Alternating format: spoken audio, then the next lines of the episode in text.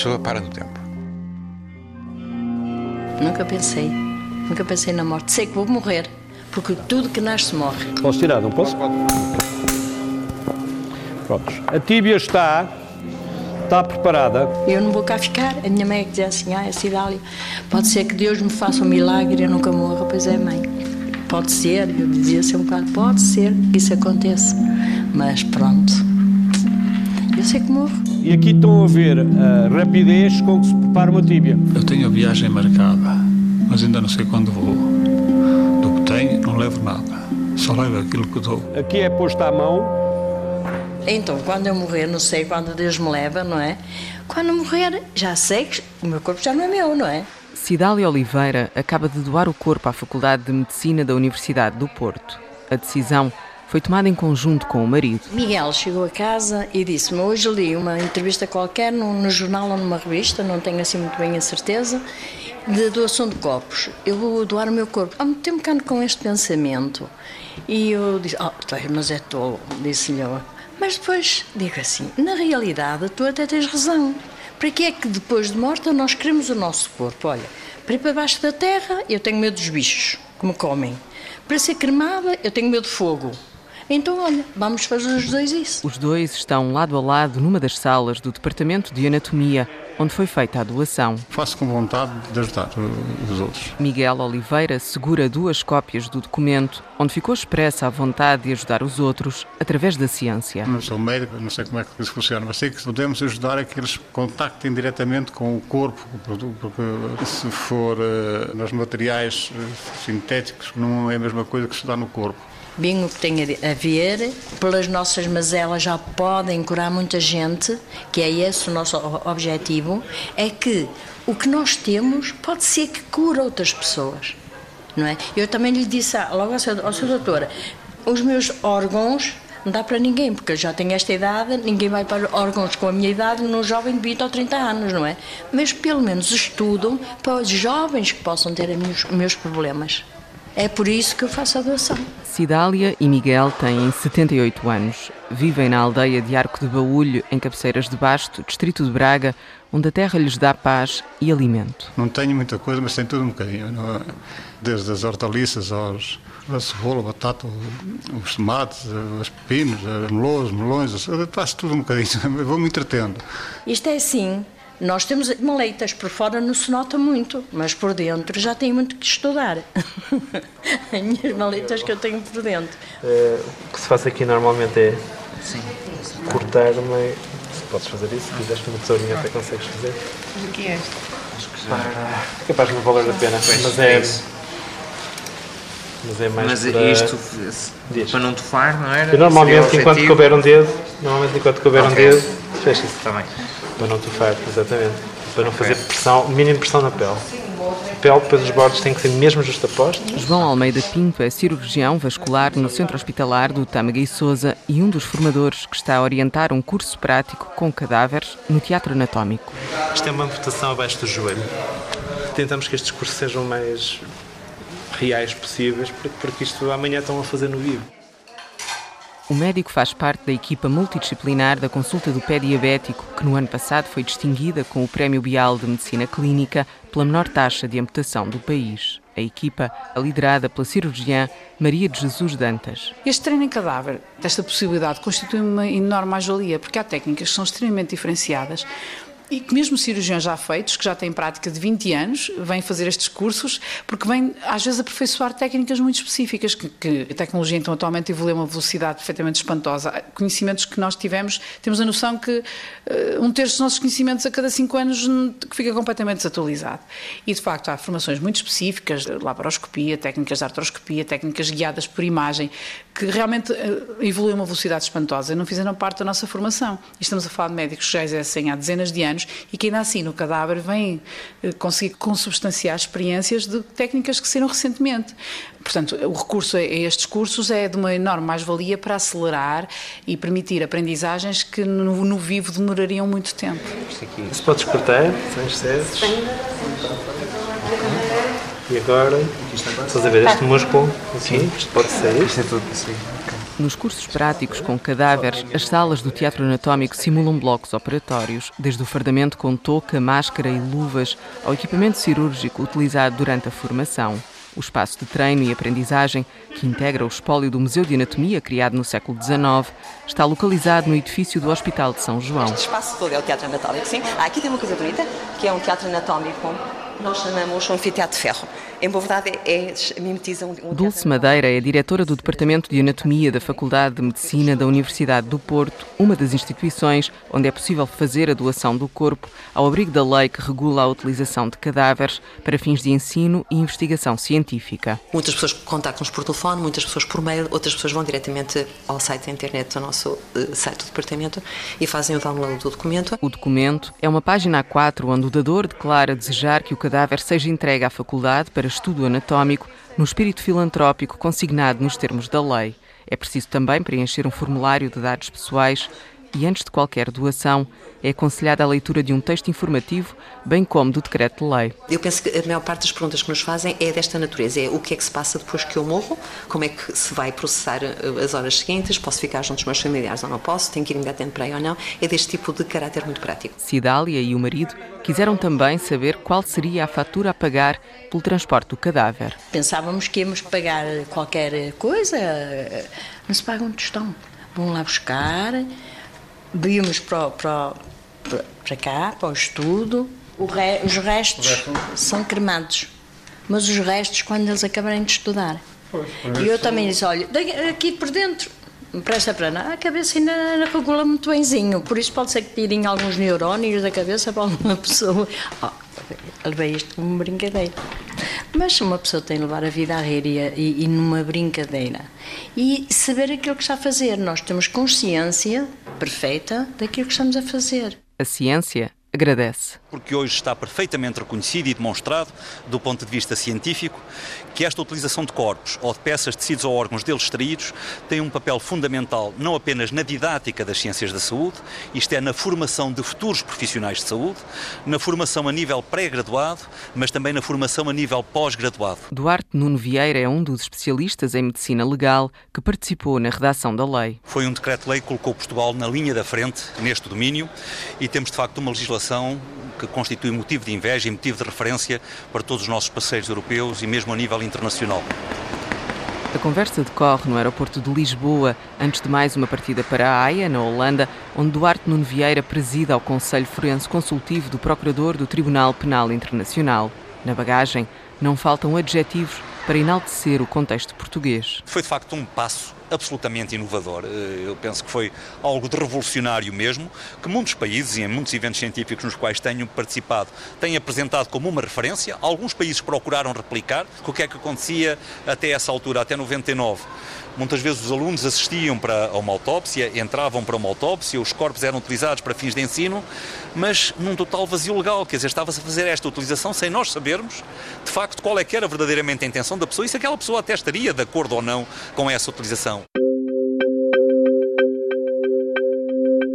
A lei salvaguarda princípios que Duarte Nuno Vieira considera essenciais, a começar pelo dissentimento, ou seja, tal como na doação de órgãos, qualquer pessoa pode opor-se, basta inscrever-se no RENDA, o Registro Nacional de Não Dadores. Caso não o faça e o corpo não seja reclamado no prazo de 24 horas, o que acontece por vezes com pessoas sem abrigo, a lei permite que o cadáver seja utilizado para fins de ensino e investigação. Dá todos os anos um número, apesar de tudo, substancial de algumas dezenas de corpos que não são reclamados e que ficam nos serviços médico-legais e que podem ser aproveitados para fins de ensino e de investigação, desde que se comprove que essa pessoa em vida não manifestou a sua oposição a essa utilização. É proibida e punida com pena de prisão, que pode ir de 2 a 10 anos, a comercialização de cadáveres ou peças, tecidos ou órgãos deles Outro dos pilares que sustenta a legislação, a garantia de total confidencialidade do processo. Em Portugal, não há uma base de dados que centralize a informação. Não é possível saber quantos dadores há no país, nem quantas pessoas se inscreveram como não dadoras. Todos nós temos o direito também à confidencialidade e ninguém tem que saber ou não se eu estou registado no Renda e se manifestei a minha concordância ou a minha oposição a que o meu corpo seja utilizado. Portanto, nós não temos conhecimento de quantas pessoas lá estão inscritas, a consulta é absolutamente confidencial, fica registado quem foi o clínico que acedeu e só determinados clínicos trabalham em determinadas instituições, serviços médico-legais, faculdades de medicina, etc., é que têm acesso a esse registro para fins de utilização de cadáveres para ensino e para investigação científica, mas apenas podem ir consultar, sob pena de sanções penais, aquele caso concreto em que estão interessados para utilizar para fins de ensino ou de investigação científica. Não podem andar a consultar para saber quantas pessoas lá estão, nem quem é que está inscrito, nem quem são as pessoas e por aí fora. E como vê, todas as pessoas estão, tudo isto está devidamente identificado. Mas nem eu, nem ninguém sabemos quem são as pessoas. Nem eu, nem ninguém. Porque os números, até inclusive, são atribuídos aleatoriamente. João Anil é diretor do Departamento de Anatomia da Faculdade de Ciências Médicas da Universidade Nova de Lisboa. Abre-nos a porta da sala onde estão guardados os cadáveres. Já tem aqui 60 cadáveres. Tudo o que lhe acontece a ele, cadáver, é tudo documentado. Todas as peças que nós retiramos são documentadas, arquivadas e, em termos de material, e identificadas e faz parte do processo. Todos estes processos são completamente sigilosos, estão fechados num cofre e só há duas pessoas que têm as chaves desses cofres. Sou eu, como diretor de serviço, e a pessoa com que trabalha diretamente nessa área. Mais ninguém. Portanto, existe um controle absoluto do sigilo e do respeito pela pessoa. No Teatro Anatómico vai começar um curso pós-graduado destinado a ortopedistas de colocação e substituição de próteses no joelho. Seis blocos operatórios você tem aqui montados, com todo o material necessário. Só não precisamos é de um anestesista. Fazer uns cortezinhos. É difícil. É difícil, isto é difícil, está lá muito a profundo. Mesmo quem está a ajudar tem dificuldade em ver. Ricardo Varatos é o ortopedista que orienta a formação. A estrutura que estiver tensa, furando cerca de meio centímetro, não mais que isso, e consegue. E como vê agora já abre, ela não abria nada, não sei se conseguem ver, mas aqui vê-se nitidamente já abre, coisa que não abria, ela estava completamente fixa. Os alunos são, na maior parte, médicos a caminho da especialidade, como Carlos Branco, interno do terceiro ano de ortopedia no Hospital de Vila Real. A partir de conhecimentos que podemos ter enquanto estamos a praticar em cadáveres, em que estamos muito mais à vontade para expor dúvidas, muito mais à vontade para experimentar e os próprios cirurgiões muito mais à vontade para nos ensinar, não é? A verdade é que nos dá um upgrade, digamos assim, bastante significativo no nosso à vontade e na nossa técnica cirúrgica. Não chega para acalmar os nervos, mas é essencial na aprendizagem, nota Luís Coutinho, interno do quarto ano de ortopedia no Hospital de Santo António, no Porto. Acho que isto é importante para percebermos como é que é de facto a anatomia e podermos arriscar mais algumas coisas mas o, o, nervoso de um bloco operatório, sabendo que está ali uma pessoa viva que vai sofrer com aquilo, é completamente diferente, não é? Nós aqui sabemos que podemos errar à vontade e não, não vai acontecer nada, não é? Num, num doente, vamos muito mais a medo, mesmo treinando, mas claro que é essencial treinar em cadáveres, principalmente, porque há, há vários cursos que não são em cadáver, que são em modelos que tentam imitar um ser humano, mas é completamente diferente. E em Portugal, acho que cada vez mais uh, se está a fazer uh, treino em cadáver ainda não chegou ao, nível de, de, muitos países que nós muitas vezes vamos ao estrangeiro fazer cursos, mas que, que, está a evoluir e é essencial para um cirurgião treinar em cadáver. Fernando Fonseca, presidente da Sociedade Portuguesa de Ortopedia e Traumatologia, também presente na sala, chama a atenção para outra mais-valia do treino cirúrgico, baixar o risco de infecção. Este tipo de cirurgia que estamos hoje aqui a simular é um tipo de cirurgia que devemos baixar o risco de infecção. É um dos grandes programas para baixar o risco de infecção. E uma das coisas que baixa o risco de infecção é a cirurgia ser feita no menor tempo possível. E, portanto, o tempo é um risco.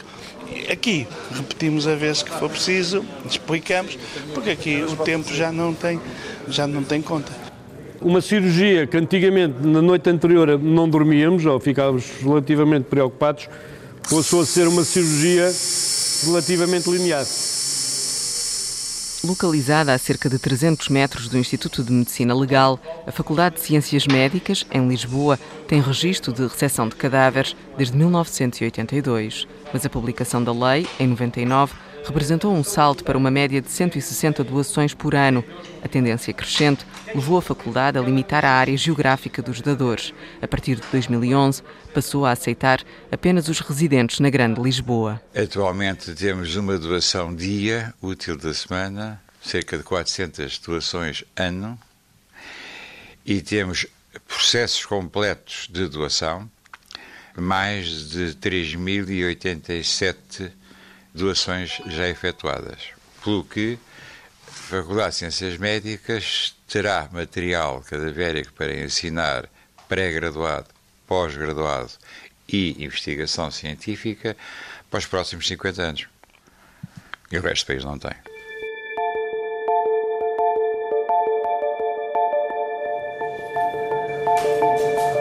Pode a 90 graus encostam e isto mantém a rotação femoral. Segundo a Sociedade Anatómica Portuguesa, estão em funcionamento no ensino superior público seis gabinetes de doação cadavérica, dois em Lisboa, dois no Porto, um em Coimbra e um na Beira Interior. Mas o retrato mais atualizado permite confirmar que, a Norte, a Escola de Medicina da Universidade do Minho também tem um programa desde que foi fundada há 18 anos. Já no sul do país, é o oposto. A Faculdade de Medicina da Universidade do Algarve não recebe doações de corpos. Não, não estamos a ouvir. Mais altos. Sim, agora sim. A assimetria geográfica torna-se ainda mais evidente quando as faculdades revelam alguns números. Se Porto e Lisboa registram a vontade de entre 300 a 400 pessoas por ano que dizem querer doar o corpo, na Beira Interior, por exemplo, nos últimos 15 anos estão contabilizadas menos de 20 doações. Para já não é preciso. É mais para encostar agora ao fêmur, não é? Agora, a tíbia é que nos serve de, de alinhamento rotacional. Pode ao encostar à parte posterior do fêmur. Há cerca de quatro anos, quando fez a doação em Lisboa, Joana Santana procurou contribuir para atenuar as desigualdades. Lembro-me de pôr a opção de, se eventualmente for necessário em Faro, ou Porto ou Coimbra, eu dei autorização para levem-me para onde acharem que, que eu seja precisa. A decisão de Joana, 45 anos, está alicerçada na informação que leu na imprensa sobre doação de corpos à ciência. A morte do pai foi o acontecimento que a levou a agir. Quando meu pai morreu, em 2014, eu tive, um, pela primeira vez na vida, uma relação direta com o processo de morte, com o processo todo. É? Físico, emocional, burocrata, financeiro, todos, um processo num todo. Ponto final foi, de facto, o funeral porque eu tinha uma ideia da cremação, que era aquilo que eu queria para mim, supostamente, e acho que é uma coisa violentíssima, porque não acaba ali. Não é a pessoa no dia a seguir à cerimónia vai lá, volta lá, onde lhe é entregue dentro de um saco térmico uma marmita com a pessoa que, que acabou de morrer. Portanto, é tudo aquilo me fez imensa confusão. E, e depois chegamos com uma marmita, uma urna, dentro de um saco, com o logotipo da funerária. E eu comecei a pensar: não quero nada disto para mim. Eu não quero isto para mim. Eu não quero ser enterrada, eu não quero ser cremada, eu não quero nada disto para mim. Eu quero fazer. Se já vivo querendo fazer da minha vida algum sentido, não é? Deixar-me uma marquinha que seja, e não sei se vou conseguir ou não, na morte, se me mexer, vou pelo que contam os responsáveis pelos departamentos que recebem doações, a vontade de contribuir para o avanço da ciência e, com isso, ajudar os outros é transversal. João O'Neill resume a anatomia de uma decisão. O último ato altruísta que um ser humano pode fazer e é, é altamente louvável é fazer a doação do seu cadáver em vida para ensino e investigação. Logo, isto leva a que existe da nossa parte um respeito absoluto e completo pela dignidade do cadáver e sigilo de tal forma que nós, como nós dizemos e como eu costumo dizer, nós somos o último garante da defesa dos direitos e comportamentos sociais para com o cadáver. Mas entre a intenção manifestada por escrito e a entrega do cadáver à faculdade, há um outro elemento na equação: a vontade de terceiros. Quando o dador morre, é preciso que um familiar ou alguém próximo informe a faculdade, o que não é obrigatório por lei.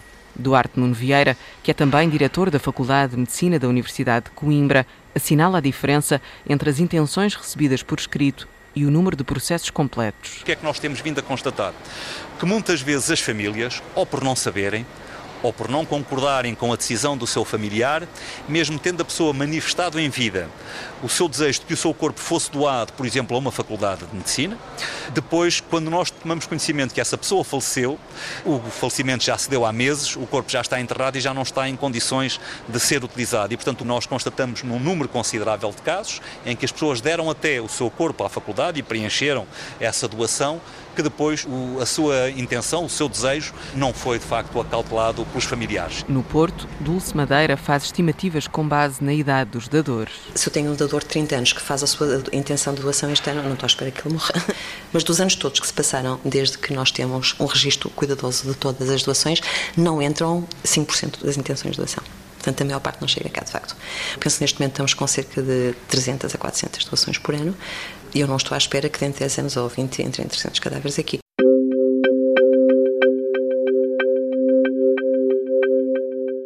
Duarte Nuno Vieira defende que é preciso mexer na lei e ajustar o RENDA, o Registro Nacional de Não Dadores, de forma a tornar obrigatória a concretização da vontade manifestada em vida. Criar um sistema, que teríamos pensado qual seria, em que este renda tivesse também alguma possibilidade de acessibilidade, por exemplo, por parte das conservatórias, ou criar um mecanismo de alerta em que quando a pessoa registra faz uma doação a uma faculdade ou se inscreve no renda, que automaticamente houvesse aqui um sistema de drenagem para as conservatórias, para todas as conservatórias, e portanto que quando um dia um agente funerário ou um familiar aparecesse a querer obter a autorização para a inumação do corpo, disparasse um sinal de alerta e dissesse, neste caso isso não pode ser, e automaticamente até permitisse informar a faculdade de medicina a quem o corpo foi dado eh, que aquela pessoa faleceu e portanto que o seu corpo eh, deve ir ser eh, procurado para ser trazido para a faculdade para se respeitar a intenção e o desejo que a pessoa tinha manifestado em vida. Na Faculdade de Ciências Médicas, João O'Neill torce o nariz à ideia. Não acho muito humano. Não acho humano. Não acho que seja uma regra social que deva ser imposta. Eu conheço bem, somos muito amigos e há uma vida extraordinária, espetacular, mas eu, eu concordo e com ele é que nós devemos ter um registro nacional disso haver um centro nacional de doação que é para nós podermos distribuir em termos o material em termos nacionais. Isso é uma coisa. Agora, eu não concordo que, que haja uma forma obrigatória, porque acho que nós não devemos interferir tanto nos agregados familiares e nas relações interfamiliares sobre uma dádiva que alguém fez à, à ciência. A pessoa faz a doação, se a família depois se recusa a fazer isso, eu não acho eticamente, nem legalmente, nem deontologicamente, que deva haver alguma sanção para que a pessoa forneça o cadáver do familiar. Não é? É um assunto sensível, considera Dulce Madeira, que trata de dissecar os dois argumentos. Penso que a vontade do próprio deve prevalecer sobre a vontade da pessoa que está ao lado, digo eu, não é? Se eu decido que o meu corpo tem que ter aquele destino, e o corpo é meu, eu acho que a minha vontade deve ser mais importante do que o que os meus familiares pensam. Penso que a solução, na minha opinião, e é nisso que eu tenho vindo a acreditar, passa mais pela informação, pela sensibilização das pessoas. Honestamente penso isso. E esta tarefa progressiva, contínua de, de, informação, eu penso que se calhar resolve o problema da obrigatoriedade e poupa esses atritos todos, que por exemplo o professor O'Neill vê, que eu, por exemplo, se fosse o dador, não gostaria que me contrariasse, mas depois de estar morta também não me ia aborrecer por nem saber, como é óbvio, não sei, não sei qual é, não tem força legal. Eu acho que é difícil fazer isso. Não. Portanto, isso daria qualquer coisa assim. Não, não, não, misturei, acho, acho que não. Não há problema. No Teatro Anatómico continua a decorrer o curso para cirurgiões. Cidália e Miguel preparam-se para regressar a cabeceiras de basto mas antes vão almoçar com uma das filhas que vive na Maia e que já está a par da decisão, tal como a outra filha que mora em Lisboa. Felizmente elas. de acordo se nós não estivermos no perfeito juízo, não é? Podem dizer, não, a minha mãe e o meu pai fez isso porque não estavam bem da cabeça. Mas nesta, nesta altura não. Sabemos o que estamos a fazer. Ainda estamos conscientes daquilo que estamos a fazer. E é por isso que vamos já levar a fotocópia. Vamos ter agora com ela, vamos almoçar. E a outra vai-se mandar para Lisboa, que ela está em Lisboa. E basicamente, eh, na implantação final da saliva, atenção à violência da introdução, deve ser feita progressivamente. Em Lisboa, Joana também conversou logo com a família. O meu marido, ao início, não achou muita graça. Foi mastigando a ideia até hoje, para lhe ser muito franca, não, não sei se. Quer dizer, sei que respeitará mas ele responde-me sempre: Eu não vou ter que lidar com isso porque eu vou morrer antes, de, vou muito antes, portanto, não vou ter que lidar com esse assunto. O filho mais velho elogiou o gesto. Um gesto muito bonito da minha parte, mas então quer dizer que eu não tenho que ir pôr flores lá, eu tive assim uma reação: Tens que ir pôr flores? Não, não tens que. Estou disparado, pôr flores. A... Não, tens que pôr flores em lá nenhum. Se vocês quiserem uma cerimónia de despedida, na faculdade para a qual a mãe doou o corpo, se vocês não quiserem, também ninguém se convosco. Agora, aquele velório tradicional, numa casa mortuária, dentro de uma igreja, não, isso não existe. Mas pode existir. A lei assegura a hipótese da realização de cerimónias fúnebres antes de o cadáver ser entregue às faculdades. Quanto aos restos mortais, depois de concluído o estudo, podem ser devolvidos à família? A maior parte dos dadores, eu diria que 98% dos dadores não pedem para, uh, os dadores ou os familiares, não nos pedem para devolver as cinzas ao cadáver. Num número muito, muito pequeno, assim que eu me lembro, desde que eu sou responsável pelo departamento e sou quase há 10 anos, houve três pessoas que pediram e que nós devolvemos. Uma pessoa pediu o cadáver inteiro. E, portanto, devolvemos. Isso é um problema muito grande para. Mas as pessoas é que sabem, podem ter um jazilo, porque os cadáveres estão fixados e, portanto, levam muito mais tempo a desaparecer. Outras pessoas não querem, querem apenas que a gente devolva as cinzas e isso a gente também faz. Temos um protocolo com a Câmara do Porto que tem a gentileza de gratuitamente proceder à cremação dos corpos e devolvemos as cinzas. Mas a grande maioria das pessoas não faz. Portanto, nas pessoas que não nos pedem, nós tentamos manter o mais tempo possível para que a pessoa seja o mais útil possível. Eu disse à doutora: há duas coisas muito importantes na nossa vida. É ver uma pessoa morta, os nossos pais, por exemplo, meu pai e minha mãe, e uma pessoa viva. A minha mãe, eu vejo sempre viva, que eu não fui ao enterro dela. Não quis ver a minha mãe morta, não consegui. E o meu pai viu morto. Estou sempre a ver o meu pai morto no caixão e a minha mãe viva como era. Os funerais é para aconchegar os, os que ficam, não é o que vai. O que vai já lá está. Mas os que ficam é que precisam às vezes de ser amparados e algum conforto. Piso 1 a subir. Portas A Igreja Católica é almofada nos rituais funerários para a maioria da população.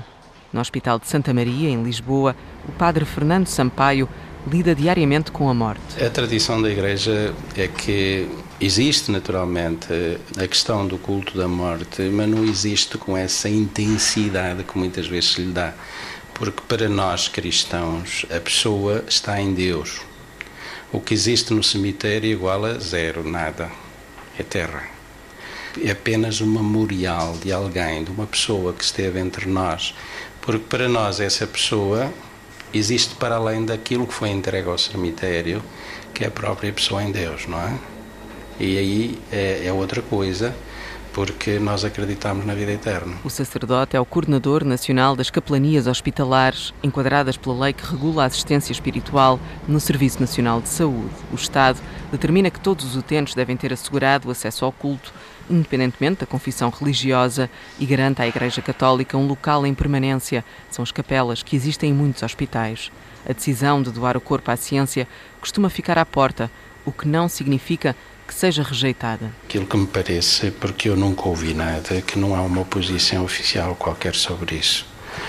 Isto tem a ver com a pessoa própria que pode fazer essa doação de si mesmo, porque aquilo que importa é a pessoa em si. Uma doação que também pode ser assumida no quadro da igreja. Teve um amigo que faleceu a seguir à Páscoa, que era padre, muito meu amigo, aliás, e ele ofereceu o seu corpo à ciência. E, portanto, foram feitos os rituais normais do funeral. E depois o funeral, em vez de ir seguir para o cemitério, seguir para o Hospital São João no Porto. Aliás, aqui também houve um frade eh, de uma instituição religiosa, que também padre, e que faleceu e o seu corpo também foi entregue à ciência aqui neste hospital. Portanto, há qualquer eh, oposição em relação a isso. Pelo sim, pelo não, Miguel e Cidália, católicos praticantes, conversaram com o padre da aldeia. E dissemos ao seu padre Daniel, nós estamos a pensar nisto assim, assim. Dizer, ótimo, é para vosso querer, ótimo.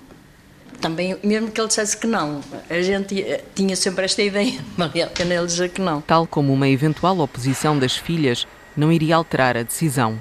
A que vive mais perto é Paula Escudeiro, 54 anos. Já recebeu a cópia do documento que oficializa a doação e confessa que não estava à espera do gesto dos pais. Primeiro fiquei surpreendida, porque nunca tínhamos conversado acerca disto.